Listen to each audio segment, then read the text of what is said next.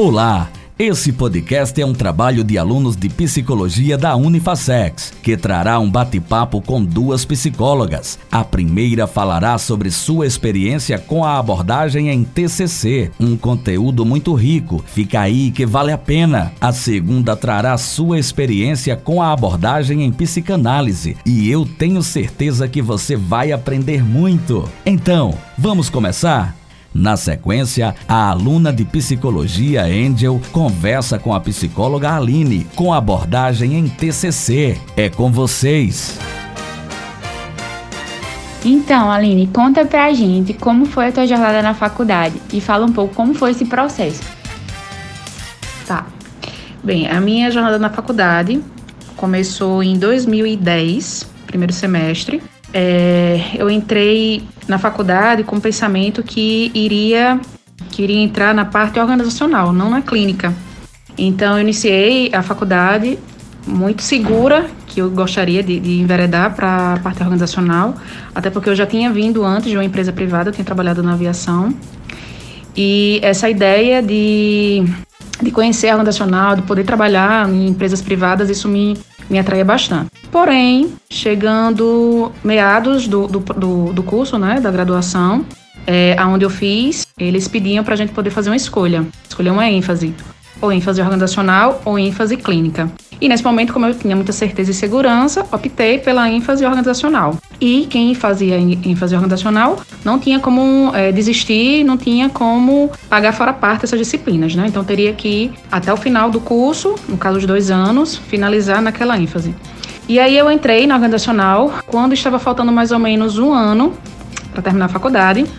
Eu ouvindo os meus outros colegas, né, da, da da ênfase clínica, porque tinha matérias que a gente pagava em conjunto e tinha matérias que eram separadas. Falavam muito, ah, tô amando, ai, muito legal e tal, tal, tal, tô adorando atender na clínica, fazer estágio, e todo mundo falava aquilo. E, assim, me, despertava a curiosidade de saber que, que sentimento era aquele, mas, como já estava na reta final, não tinha mais como voltar atrás, né? E aí eu fiz, a, concluí a faculdade na organizacional, porém faltando seis meses para terminar. O meu esposo, ele era professor, inclusive, da faculdade, Diego, e ele falou assim, Aline, faz o seguinte, faz um teste na, na área clínica e se você gostar, você aprofunda nesse, nessa área. Eu fiz, então tá bom. Aí eu pedi um estágio voluntário na Casa de Saúde Natal, que hoje é Severino Lopes, ali na Romualdo. E a psicóloga lá me deu essa oportunidade, fiquei lá durante seis meses, voluntariamente. E simplesmente lá me identifiquei. Adorei. Muito embora tenha sido um, um ambiente é, bem, vamos dizer assim, difícil, né? Porque ali é a gente lida ali com, com sofrimentos bem intensos, mas o fato de acolher aquelas famílias, o fato de você dar uma palavra de esperança, o fato de você é, amparar, né, aquilo ali me, me deixava muito comovida. Finalizou os seis meses, saí né, da, do, do, estágio voluntário, concluí a faculdade e aí veio aquela pergunta: e agora? O que é que eu faço? Fiquei na dúvida se realmente eu enveredava, se eu dava continuidade organizacional ou na clínica. Esse momento de escolha era, foi, foi importante e, e ao mesmo tempo foi, foi difícil, porque eram duas áreas que me atraía, me enchia os olhos. Mas eu tinha que fazer uma escolha porque da, dali em diante eu, precisaria, eu precisava fazer um planejamento, né? É, de carreira, o que, que eu precisava estudar, o que, que eu precisava conhecer. E aí meu esposo, ele sempre muito incentivador, falou, Aline, faz o seguinte, você já experimentou, já trabalhou bastante tempo na, na parte organizacional, em empresas e tudo mais, experimenta agora a parte clínica para ver se realmente você se, se você gosta e tal. E por incrível que pareça, eu nunca me, me, me via, não, não me imaginava num set terapêutico, num espaço de, de atendimento, né? E ele falou assim, ó, você estuda esses livros, eu vou te dar aqui o material básico para você iniciar, que no caso foi a TCC.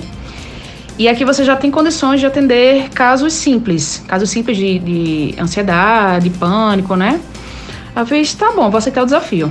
Lembro que ele me deu assim, acho que eram uns 15 livros. Obviamente que não tinha como estudar todos de uma só vez, né? Foi, foi de forma gradativa. E aí, me lembro que isso eu, eu me formei final de 2014, quando foi março, foi março de 2015, ele me deu o primeiro paciente. Eu fiz, Diego, você tá louco? Não tem condições nenhuma. Ele fez, mas você vai. Você vai atender, você vai ler isso aqui. vou te orientar e vai que vai dar certo. E aí, obviamente, que ainda me sentindo bastante insegura, mas eu aceitei o desafio e fui atender esse primeiro paciente. Na verdade, era uma paciente, né? Não era um, um, homem, era uma mulher. E essa paciente, ela ficou comigo mais ou menos uns três meses. Ela não morava aqui, ela morava em outro estado. Ela, na verdade, queria um acompanhamento de, de orientação é, vocacional. E aí eu ajudei ela e tal, e foi uma experiência muito bacana. E dali, realmente, veio o sentimento: é isso que eu quero. E dali em diante, eu não parei mais, né? Então, fui fazer cursos, fui fazer especialização em TCC, na UFRN. É, fui estudar realmente o, o, o que eu queria trabalhar. Uma coisa que eu tinha muito clara na minha cabeça é que é, ao sair da faculdade, quando eu fiz a escolha de fazer a parte clínica, eu queria ter um nicho. Eu queria direcionar a minha, a minha, o meu trabalho, né, para algo que realmente eu pudesse, é, aquilo ali pudesse fazer sentido para mim. E aí eu fui, fiz um, um, um processo de autoconhecimento nesse ao longo desse período, né? Que eu tomei a decisão de seguir para na carreira clínica. E eu fiz algumas descobertas. Uma delas é que eu gostava muito de trabalhar com relacionamentos. E aí, é, sabendo disso, eu fui comprar livros, fui fazer cursos, enfim, fui, fui me aprofundar no, no assunto, né? E comecei a receber demandas de relacionamento. E aí eu fui tomando gosto, aquilo realmente foi, foi me, me, me cativando eu comecei a ajudar muitas pessoas, né? Recebia muito feedback, feedback positivo dessa, da, das intervenções. E aí, é, fiquei trabalhando bastante nessa, nessa, nesse segmento de, de, de relacionamentos, de casais. Quando foi no período da pandemia, eu achava que o meu nicho era relacionamentos. Até porque quando eu saí da, e fiz a escolha né, da clínica, um pensamento que vinha muito na minha cabeça era: eu não gostaria de ser comparada ao meu esposo. Até porque ele já tinha muito tempo de profissão, já era uma pessoa conhecida, já, já atuava já há um tempo na, na, na área da psicologia, e eu tinha esse receio de ser comparada, né? E essa, essa certeza de que eu queria ter uma identidade, de que queria ter um nicho, de que queria ter algo que fosse. É, que realmente fosse associado ao meu nome, isso ficou muito forte. Então, por isso que eu segui esse caminho, né? De, do autoconhecimento, de realmente é, responder algumas questões, de, de, escolher um nicho que realmente me, me, me representasse.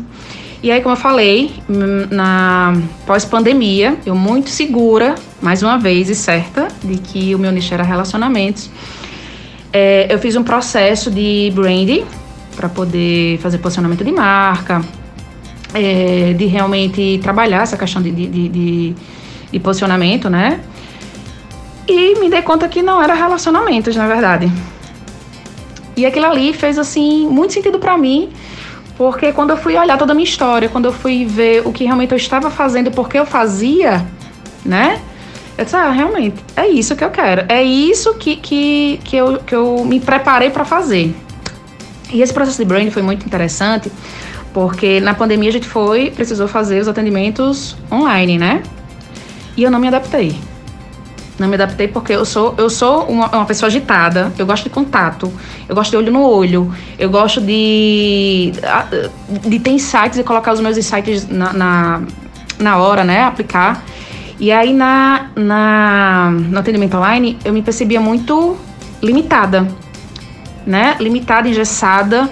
E aquilo ali começou a me incomodar. Eu disse, não, essa aqui não, não é a terapeuta que, que eu gostaria de ser, não é o modelo de terapia que eu gostaria de, de, é, de ter, né, de aplicar. Então, que ele começou a me inquietar foi quando eu fui fazer esse processo de brand para poder realmente fazer um, um reposicionamento. E aí descobri que o meu nicho era vínculos afetivos. Trabalhar com afeto, trabalhar com vínculos, trabalhar com casais, resgatar vínculos, resgatar é, resgatar, ensinar né, os, os meus pacientes a, a expressar os seus afetos. Então, isso foi assim uma descoberta que para mim, nossa, foi um divisor de águas. E a partir de então, tudo mudou. Eu fiz um reposicionamento de, de, de, de marca, é, comecei a me posicionar no Instagram, que era algo que eu não fazia, era algo que eu era muito tímida, eu não, não, não gostava de, de, de, dessa exposição. Inclusive, essa exposição me forçou a fazer outros cursos, desenvolver novas habilidades, como falar em público, fiz curso de oratória, fiz curso de comunicação. Então, me deu aí uma, uma oportunidade de crescimento que foi um divisor de águas para o meu processo né, profissional. Então, essa foi um pouquinho da minha jornada, né, do início até onde estou e as oportunidades que a psicologia, os desafios, né, que a psicologia é, foi, foi me dando ao longo de todo esse, de todo esse processo. A gente, a gente tem um pensamento que a gente está pronto, que não precisa aprender mais nada, né? Que é suficiente o que a gente sabe, o que a gente tem, muito embora eu acredite que estamos aqui sempre nesse processo de evolução, de crescimento. Então, eu sou ávida por isso. Eu adoro aprender, adoro desenvolver novas habilidades, adoro descobrir coisas novas, adoro ser desafiada. Então, tudo isso na psicologia não é algo comum de se ver. Né? Na psicologia a gente aprende, ou pelo menos é ensinado na faculdade, que você é, tem ali um protocolozinho que você precisa seguir a risca, né? O beabá. Se você sair da, daquele, daquele protocolo, se você fugir, você pode ser penalizado, pode sofrer consequências e etc.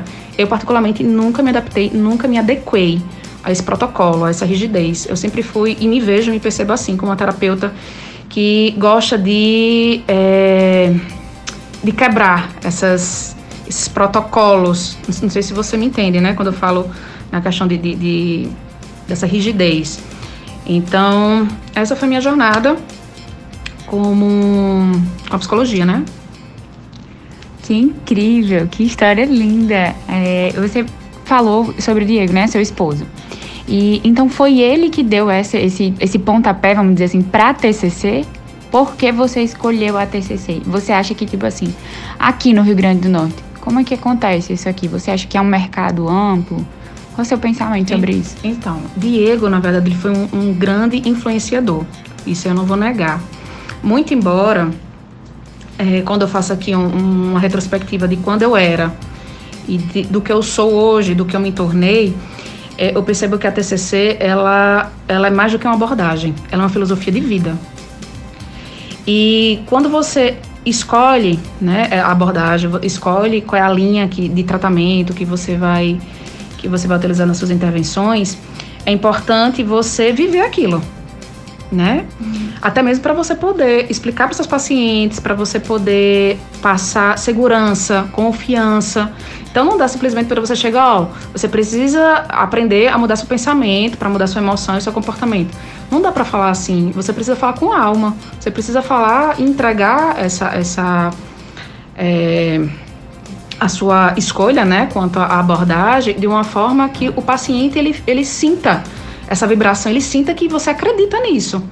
Então, Diego sim startou essa, essa possibilidade de, de trabalhar com a TCC, mas quando eu me apropriei dela, eu passei a entender de uma maneira diferente, não apenas como uma abordagem, mas sim como uma filosofia de vida. Muito bom. E aqui no Nordeste, o que, é que você acha da, dessa abordagem aqui? Olha só, a TCC, eu vou falar pelo, pelo o que a gente. É, contato que a gente tem, né? Uhum. Aqui na metacognitiva, não é uma clínica apenas de atendimento, é uma clínica também de formação. Então a gente oferece cursos ao longo do ano, curso de formação, curso de aperfeiçoamento é, e dentre outros cursos, ajudando o psicólogo a viver dignamente da psicologia. Então é uma área extremamente promissora, não só aqui no Rio Grande do Norte, não só apenas no, no, no Nordeste, mas acredito que é, mundialmente falando, porque os maiores TCCistas, né, ah, os livros, as bíblias da, da TCC, é, a grande maioria é feita, é, é, produzida pelos autores de fora, né? Muito embora aqui no, no, no Brasil, principalmente na região sul e sudeste, é, temos autores e pesquisadores e TCCistas incríveis e maravilhosos. No Nordeste também temos, mas a gente percebe que essa, essa força é mais para o, o, Sul e, e Sudeste. Aqui no, no Rio Grande do Norte, falando especificadamente em Natal, é, esse, esse volume, né, esse, esse, esse crescimento na TCC tem aumentado bastante. Entendi. Eu achei muito incrível quando você fala, né, assim, com tanta paixão, né, sobre não só a profissão, uhum. mas sobre a sua escolha e a jornada. Aline, o que, é que você diria para os nossos futuros profissionais de psicologia, aqueles que ainda estão já apaixonados pela TCC, mas aqueles que ainda não encontraram? Qual o recado que você deixa para eles hoje? Então, o recado que eu deixo para os psicólogos que estão nessa busca né, de identificação, de escolha, primeiramente é, é entender quais são as suas paixões, quais são as suas aptidões, o que realmente brilha os olhos, o que gera vontade de estudar, de ler, de saber, de aprender, de compartilhar, né? Isso revela um pouquinho do, da essência de cada um, isso revela um pouquinho do, é, da predisposição que cada um possui acerca da sua escolha profissional. Outra coisa também que eu sugiro é que, além de, de buscar essa identificação, né, é, invistam em, em, em, cursos, invistam em capacitações, invistam em, em, treinamentos, né, para poder cada vez mais se sentir seguro, passar confiança, credibilidade e, e assumir e ter autoridade na, naquele, naquele problema que ele vai estar resolvendo na, na clínica, né? É, outra coisa também, perseverar. Perseverar, não desistir, porque o início, ele não costuma ser fácil, né? E eu, eu acredito que a gente sai da faculdade muito com, com o pensamento que, algumas pessoas, obviamente, não todas, né? De que vai ser uma trajetória difícil, de que vai demorar a ter pacientes. Meio que bate uma, um sentimento de desesperança algumas vezes, mas é, acreditar, persistir, perseverar, ter constância, né? Buscar fontes seguras, confiáveis. Esse é um, é um processo que vale muito a pena. Ah, incrível. Muito obrigada, Aline. Que momento gostoso. Eu tenho certeza que vai ser muito proveitoso para todos os ouvintes. Muito obrigada. Eu que agradeço. Obrigada a você.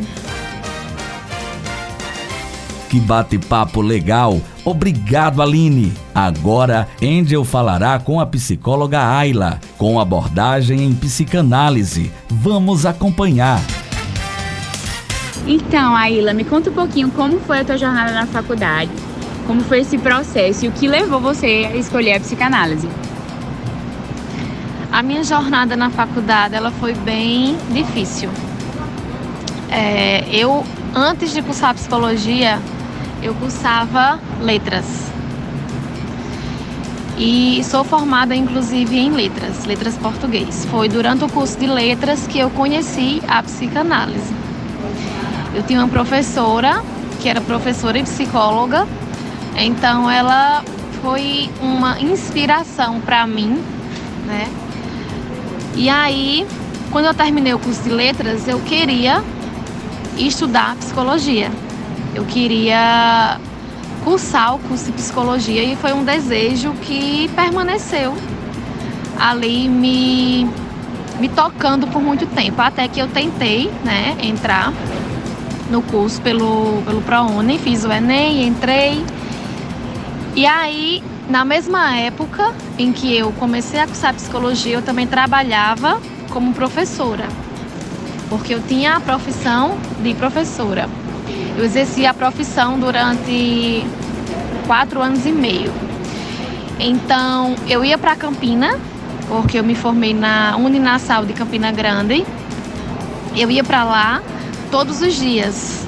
Eu ia no ônibus dos estudantes todos os dias eu dava aula pela manhã, de 7 horas da manhã até meio-dia. E almoçava e em seguida ia para Campina às 3 horas da tarde no ônibus, no ônibus dos estudantes. Então, consequentemente, era uma coisa muito cansativa. Eu me recordo que na primeira semana eu tive um pouco de febre, porque foi muito cansativo, indo e vindo todos os dias. E aí eu saía de, de Campina, de, aliás, de Monteiro, para estudar em Campina, de 3 horas da tarde. Chegava em Campina às 6 horas da noite. A aula começava de 6 e meia da tarde. E eu voltava para Monteiro às 10 horas da noite. Chegava em Monteiro uma hora da manhã e acordava no outro dia para ensinar novamente. Então, assim, foi muito difícil. Até que um dia eu tive que fazer uma escolha. Eu tive que abrir mão de um dos dois. E claro que não ia ser do curso de psicologia. Eu decidi abrir mão do meu trabalho para cursar psicologia, porque chegou a época, né, em que é, você tem que, você precisa realizar os estágios. Então não tinha como eu realizar os estágios é, estando em Monteiro. Eu tinha que estar a maioria do tempo em Campina. Então foi para lá que eu fui, abri mão do meu, do meu trabalho e comecei a estagiar em Campina. É, a forma como eu conheci a psicanálise, eu costumo dizer que foi muito, muito significativa para mim, porque na época eu vivi ou, a perda do meu avô, que ocupava a função de pai, e na psicanálise se fala muito sobre isso, né? Pai, função paterna e tudo mais. Mas enfim, é, ele ocupava essa função de pai para mim. E aí, na época, ele faleceu. Foi um, uma morte esperada, não foi uma morte inesperada. Porém, eu, eu tive que viver um luto.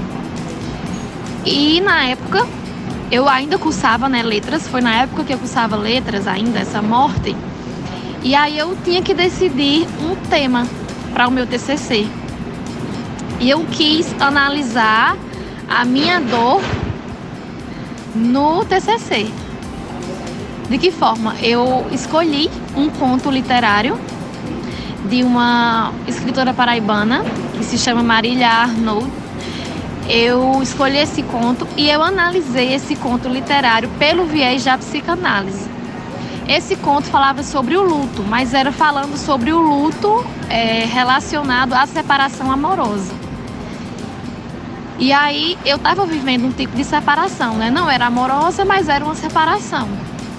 Então eu fiz do, do, do meu trabalho, né, algo para que eu pudesse entender o que eu estava vivenciando na época. Então eu produzi o trabalho, é, apresentei o meu trabalho. A minha orientadora era essa professora e essa psicóloga que eu mencionei né, no início. E ela sempre me encorajou para que eu cursasse psicologia. Então, desde quando eu defendi o curso né, de, de psicologia, que, de letras, aliás, o TCC de letras, que eu tive esse desejo de cursar o curso de psicologia. É, eu tentei várias vezes, eu me recordo que eu tentei é, outras, através de outras notas, né, de outros, outras formas de entrada no curso, mas eu não consegui. E só que isso me deixava é, apática, né? Porque eu queria cursar e eu não estava conseguindo. Mas eu continuei tentando, continuei tentando, até que comecei. Então, quando eu comecei o curso de psicologia, eu já sabia qual era o caminho que eu queria seguir, eu já sabia qual era a abordagem que eu queria seguir. E a, a, a psicanálise, eu costumo dizer que ela entrou assim na minha vida como uma saída para o sofrimento que eu estava vivenciando na época. Foi como se eu pudesse significar o sofrimento que eu estava vivendo através do meu trabalho, né? Através do que eu estava analisando ali é, através do trabalho de, de, conclusão de curso. Então, ela foi é, isso para mim. Foi uma saída para o meu sofrimento na época e ainda é, aliás, uma saída para o meu sofrimento atual. Caramba, que história incrível. É, então você compartilhando um pouco, né, da sua jornada e a sua jornada individual também, né? Como pessoa e se identificando, né? No seu processo de dor, mas também do curso e um turbilhão de coisas, né? Fora faculdade, trabalho. Você hoje, você olha assim, né? Olha, hoje eu sou profissional, me especializei nisso. Você acha que existem formas diferentes de atuar na psicanálise? O que, é que você acha? Eu acredito que isso vai muito do estilo de cada psicanalista?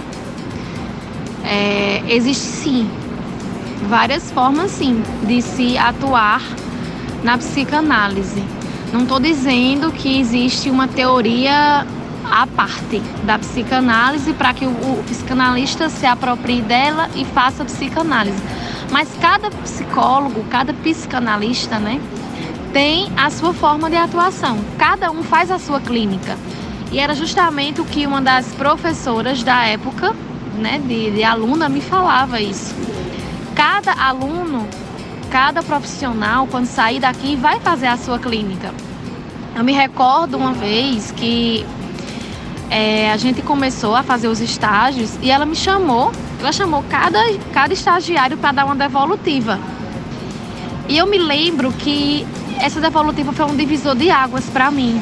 Eu me, eu me senti muito é, convocada a partir dessa devolutiva. Inclusive, essa professora também foi minha analista. É, o nome dela é Márcia, Márcia Candelária, também é de Campina. E ela me chamou né, para dar devolutiva e eu me recordo exatamente o que ela disse.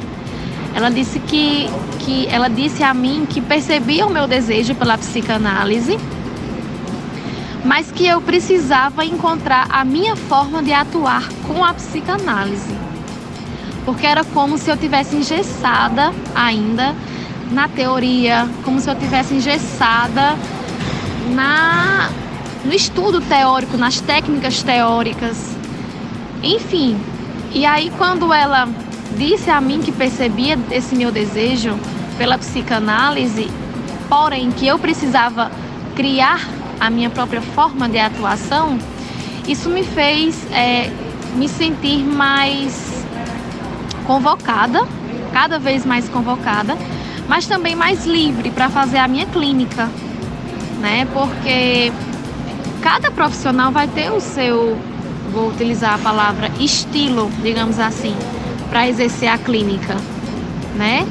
Tanto que cada paciente, né, vai criar um vínculo ou não com você, né? A questão que tanto se fala na psicanálise, a transferência, né? Enfim, então o, o, o paciente ele pode vir, né? a, a procurar você, mas pode não se identificar com a sua clínica e pode criar o vínculo, né? Ter a transferência com outro profissional, né? Então é muito é, interessante essa, essa questão porque as pessoas às vezes pensam, né, que a psicanálise é algo assim bem sério, digamos assim, bem engessado, bem arcaico, antigo, digamos assim. Mas não. A gente percebe que a psicanálise ela é cada vez mais atual. Por exemplo, o mal-estar que hoje a sociedade vive, né? Freud escreveu, né, em seu, em seu trabalho Mal-estar na, na cultura e em outros várias coisas que hoje são atuais, várias coisas que acontecem atualmente, o mal-estar da civilização, da cultura, né? E é impressionante como muita coisa se torna atual, né? Embora tenham se passado anos, né, da escrita de, de seus textos, mas é, respondendo assim objetivamente a pergunta, Acredito sim que existem várias formas de atuar da, na psicanálise, levando em consideração a clínica de cada psicanalista. Perfeito. E ela me diz assim, eu sei que você não mencionou, mas você falou da sua faculdade em Campina. Você trabalha aqui e lá. O que que você acha assim a diferença do, do Rio Grande do Norte para Campina? Como que é assim hoje na psicanálise é, o seu trabalho e o que que você acha dessa abordagem nesses dois, nessas duas regiões? É, em Campina e aqui em Natal eu não vejo diferença é, com relação à minha forma de atuação, a questão é, relacionada aos pacientes.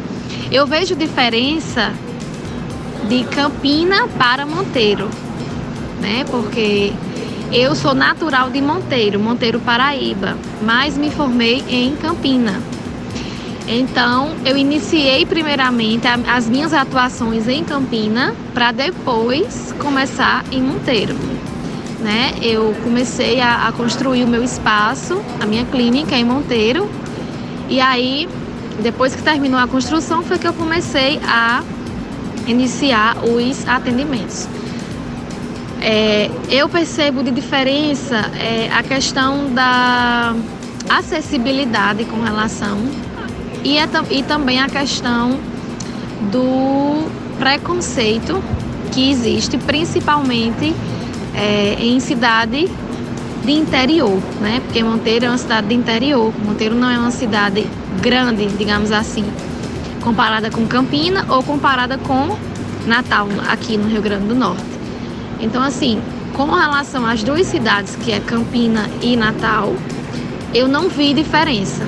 Eles, os pacientes que me procuraram daqui, né, de Natal, é, existe também, né, ainda existe, embora seja com menos frequência, é, a, o preconceito, né? Porque inclusive os pacientes daqui, né, que eu atendo, eles, por exemplo, são casados, por exemplo, mas a família não sabe que eles fazem acompanhamento psicológico. Inclusive eles levam isso para a sessão, né? É, dizem, ó, oh, doutora, a minha esposa não sabe que eu faço atendimento. Inclusive, preferem, né, como, como o atendimento é online, eles preferem realizar o atendimento no trabalho deles, quando terminam o expediente, do que em casa. Justamente para que a família, a esposa, os filhos não saibam que, que, é, que eles fazem acompanhamento psicológico. É, em Campina, a, eles aderem muito ao, ao tratamento é muito é, aderido com facilidade às pessoas que procuram e inclusive indicam para outros pacientes e aí as pessoas entram em contato comigo. Já em Monteiro, as pessoas procuram. Só que o que é que eu percebo? Eu percebo que elas me procuram em Monteiro justamente por eu não atuar somente em Monteiro porque elas sabem que eu não trabalho apenas em Monteiro, ou seja, eu não vivo apenas em Monteiro, eu vivo em Campina, eu fico aqui em Natal. Então eu não sou uma pessoa que, por exemplo, que a gente sabe que existe psicólogo antiético. A gente sabe que existe aquele psicólogo que ouve o que o paciente fala e numa mesa de bar, né, comenta, por exemplo, o que o paciente falou na sessão. Então, eu já havia escutado muitas questões como essas em Monteiro, quando eu estudava, né? Quando eu era apenas um estudante. As pessoas me falavam que não tinha essa coragem de fazer um acompanhamento com pessoas de Monteiro, com, com profissionais da cidade, porque tinham medo desses profissionais estarem ali falando sobre eles, sobre as sessões, né? Expondo eles de uma forma bem antiética né? É, então eu acho, né? Inclusive eu até fiquei bem impressionada com a procura das pessoas de Monteiro pelo meu trabalho é, em Monteiro, mas eu creio que é justamente também por isso, por eu não trabalhar apenas em Monteiro. Acredito que existe mais um certo tipo de confiança, sabe?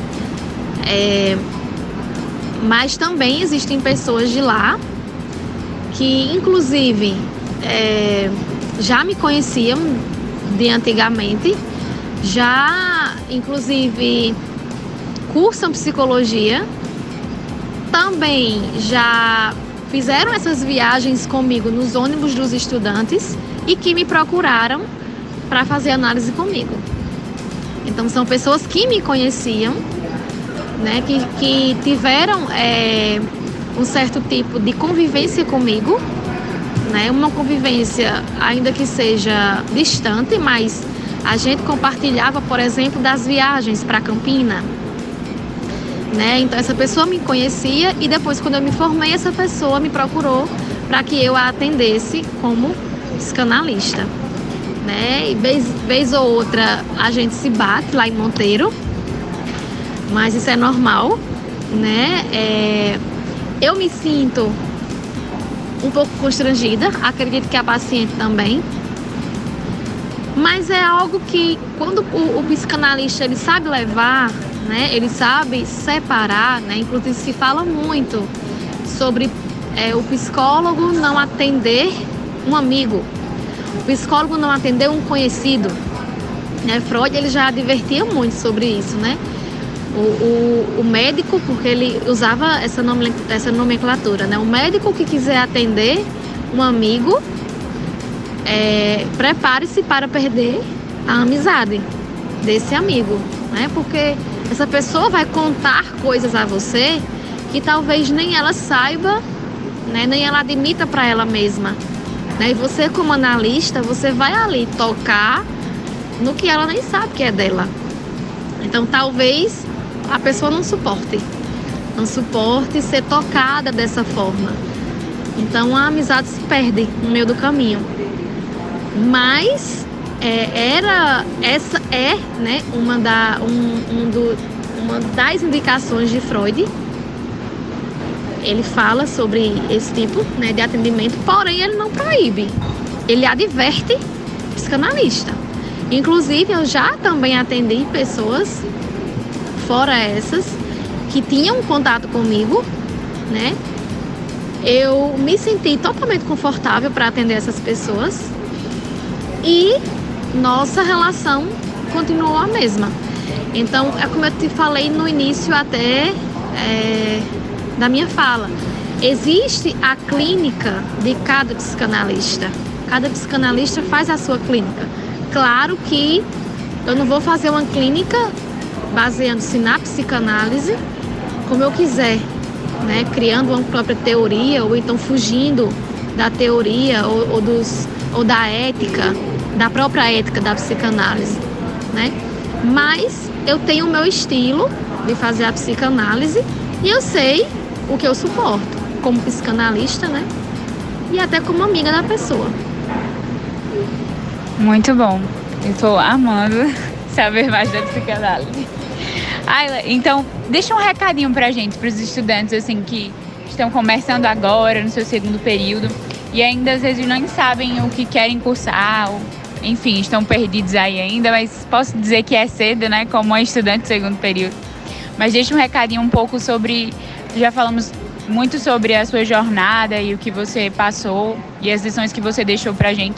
Mas deixa aí algo que passa no seu coração para essas pessoas que têm um, um interesse até pela psicanálise. É, é a psicanálise, né? Como eu disse, ela sempre foi uma, vou dizer, teoria, digamos assim, que subverte muito pensamento igual das pessoas, né? É, eu não costumo brigar ou discutir ou então querer provar que a psicanálise ela é melhor do que outra teoria. Eu não costumo fazer isso, até porque eu como psicanalista às vezes utilizo alguma técnica da TCC. Por exemplo, em atendimentos com crianças, por exemplo, e até com adultos às vezes. Então, assim, eu não é, costumo dizer que a psicanálise é melhor do que as outras abordagens. Mas a gente sabe que existe uma, uma, uma rivalidade né, muito, muito grande com relação a isso. Me recordo que quando eu era aluna, a gente escolheu que a abordagem queria seguir no quinto ou foi no sétimo período acho que foi no sétimo. E aí foi uma discussão enorme na sala de aula. Eram alunos brigando por conta de abordagem, entendeu? A abordagem A é melhor do que a C. Mas eu acredito que, né, é, isso vai muito de até do que você se identifica, né, do que lhe toca. A psicanálise, a TCC, a logoterapia, ACP, né? É, Então, é muito do que lhe toca e do que você se identifica mesmo. Como eu disse, né, eu entrei no curso de, de psicologia sabendo que a abordagem eu queria seguir, porque a psicanálise já havia me tocado há muito tempo atrás. Né? Então, assim, é, também tive a oportunidade de conhecer a TCC, né? Paguei cadeiras de TCC, inclusive tirava notas altas. Porém, não era algo que me tocava, que me convocava para exercer a minha clínica. Não era algo que despertava o meu desejo. E desejo, sem desejo a gente não faz nada. Desejo é sempre desejo de desejar, né? Então a psicanálise faz isso, com que eu sinta desejo de exercer de exercê-la. Né? E, e é, as outras abordagens não me convocavam da forma que a psicanálise me convoca.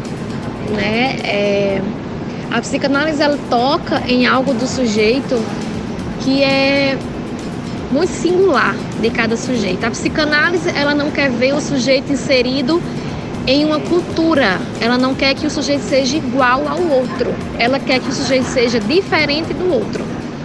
Ela não quer padronizar o comportamento de um sujeito. Ela quer que o sujeito seja ele, quem, quem ele deseja, quem ele suporta ser diante do que ele quer e do que ele deseja. Então, assim, as pessoas criticam né, muito a psicanálise por conta de que é mais devagar, de que as sessões elas são elas demoram mais, que outras abordagens são mais eficazes para até para alguns tipos de transtornos, por exemplo. Porém, é, a psicanálise ela vai tocar naquilo que o sujeito desconhece dele. Né? Esse, esse final de semana eu tive aula da, da pós que eu faço. Eu faço pós em psicanálise e pós também em psicologia clínica hospitalar. E a aula foi justamente sobre a atuação da psicanálise é, frente às demandas do sujeito. Então, a psicanálise ela vai ali aonde o sujeito menos espera. Ela quer tirar o sujeito do do círculo, digamos assim, que ele está inserido, das, eu não diria nem da sociedade, porque a psicanálise ela não vai considerar o sujeito fora da cultura. O sujeito é produto da cultura. Mas a cultura ela, ela aliena o sujeito. O outro aliena o sujeito. Então a psicanálise ela quer justamente subverter isso. Então é por isso que a psicanálise incomoda. Né? Porque a psicanálise não quer que você pense como o outro. Né? Inclusive, às vezes a gente tá nos grupos né, de WhatsApp por aí da vida e eu dou a minha opinião, né, sobre as coisas. E quando eu olho, eu sou a única que dou a opinião contrária. As pessoas dão a mesma opinião, mas eu sou a que dá a opinião contrária. Então eu fico pensando assim nos efeitos que a psicanálise tem causado, em como ela tem me atravessado. Porém, é, para né, os estudantes né, de, de psicologia, eu acredito que seria é muito interessante que se conheça um pouco de cada abordagem. É, lá em Campina, eles a ênfase era psicanálise e TCC. A gente pagou também algumas cadeiras de logoterapia, é, entre outras. Porém, o foco eram essas. Né? E o foco também lá era psicologia clínica, não era nem tanto a psicologia social. Porém, eu sou muito convocada pela psicologia social. Em que sentido? Levar a psicanálise para o social. Isso é uma coisa que criticam também na psicanálise, né? Psicanálise só é para pessoas que têm condições financeiras. Né? Hoje eu atendi uma clínica em Campina a clínica Pulsar, e a gente faz parte de um projeto social. Esse projeto ele, ele leva a psicanálise para pessoas que têm uma baixa renda. Então, pessoas que não têm condições financeiras têm acesso à psicanálise e têm acesso ao tratamento psicanalítico.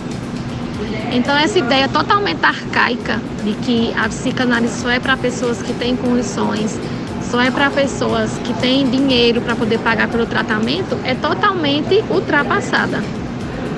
Em Monteiro eu também tenho essa pretensão de realizar trabalhos voltados para o social, né?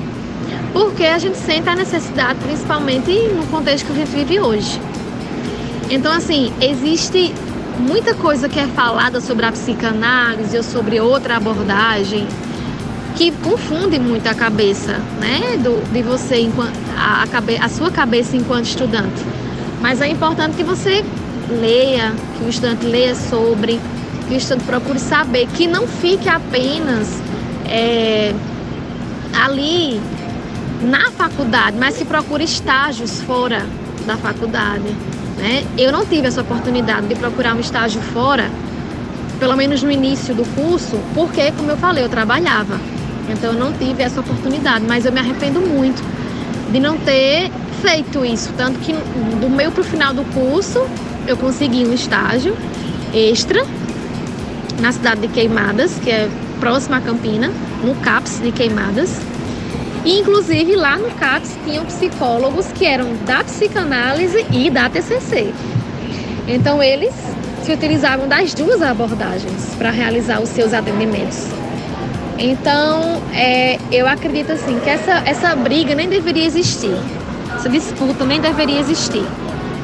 É, porém, a gente só, só fala, né, só critica algo que a gente não conhece, porque é, é bem, bem mais cômodo você criticar do que você conhecer, né?